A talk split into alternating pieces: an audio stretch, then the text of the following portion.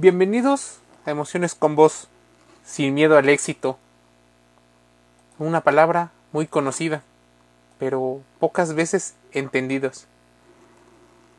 La mayor parte de las personas desean crecer en su vida profesional y personal, superar retos que les lleven a tener mejores posiciones, un mejor estatus de vida o calidad, alcanzar lo que consideran el objetivo, el éxito. Tienen claro cómo se debe de ser el camino para la superación, cuáles son sus metas, pero a la hora de dar pasos y vencer esos obstáculos, el principal miedo está en su forma de procesar la información. Te quedarás pensando, ¿esto qué tiene que ver con las emociones? Bueno, esta reacción se conoce como el complejo de Jonás o el miedo al éxito. Si tú también lo has experimentado, aquí encontrarás cómo hacer frente a ello. Se ha vuelto muy popular en redes sociales el término sin miedo al éxito, incluso con una frase, sin miedo al éxito, papi. Tiene que ver con aquellos atletas que buscaron la superación personal en barras praderas. Pero metámonos en particular a qué es el miedo al éxito o el complejo de Jonás, que explica muchísimo más a profundidad de qué se trata y por qué a veces tenemos esta situación en la cual llegamos a autosabotearnos. Te voy a dar un principio más. El psicólogo Abraham Maslow, fundador de la psicología humanista, desarrolló a mediados del siglo pasado una teoría sobre las necesidades humanas. Sus investigaciones se basan en la premisa de que las personas tienden hacia la salud mental y a sus necesidades para lograr el éxito. Estas se empiezan a hacer de manera jerárquica. ¿Cómo? Esta teoría se plasmó y se llamó la pirámide de Maslow. En ella las necesidades fundamentales, o sea, las llamadas fisiológicas, como alimentarse, dormir y respirar, se encuentran en la base. Sin estas no hay nada. Una vez cumplidas, porque la mayoría las puede hacer, de una u otra manera, el ser humano tiende en apariencia a superar otras más complejas hasta llegar a las necesidades de autorrealización, lo que la gente llama el éxito o ese ascenso social. Incluso las necesidades de autorrealización para muchos es esa moralidad o resolución de los problemas que tanto se esperaban. Cuando las personas sentimos miedo a alcanzar el éxito, evitamos mostrar y cultivar nuestros talentos por muchas circunstancias. Ansiedad, no nos han enseñado, pero sus síntomas deben de ser resumidos en miedo al éxito, al no estar a la altura. Es más, otras personas mencionaban el síndrome del impostor como una situación en los libros, y por eso se llama complejo de Jonás, es porque un personaje bíblico, como Jonás, que fue designado por lo que consideraban el Dios, para ser uno de esos mensajeros, profetas, pero al enterarse de todo lo que implicaba, decidió retirarse. ¿Cómo reconocer los síntomas del complejo de Jonás?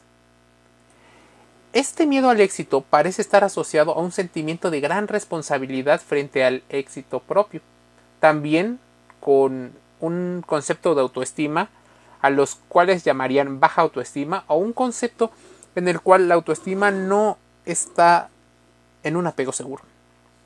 Ambas características conducen a acciones de sabotaje para impedir conseguir metas y logros.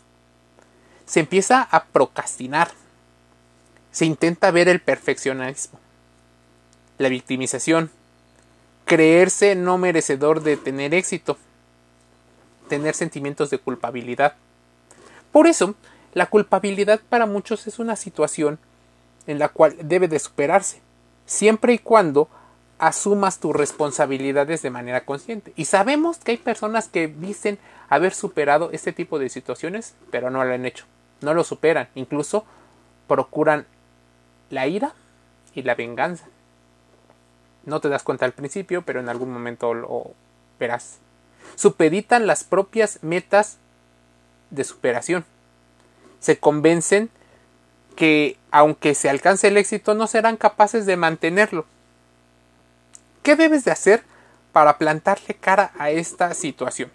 Bueno, mucha gente te habla de salir del área de confort, pero ¿es el área de confort o esa área imaginaria que en verdad es un estado de las emociones en el cual sientes calma, sientes paz, tranquilidad, donde no te apresuran eh, necesidades muy estresantes, donde se reduce la ansiedad y el estrés.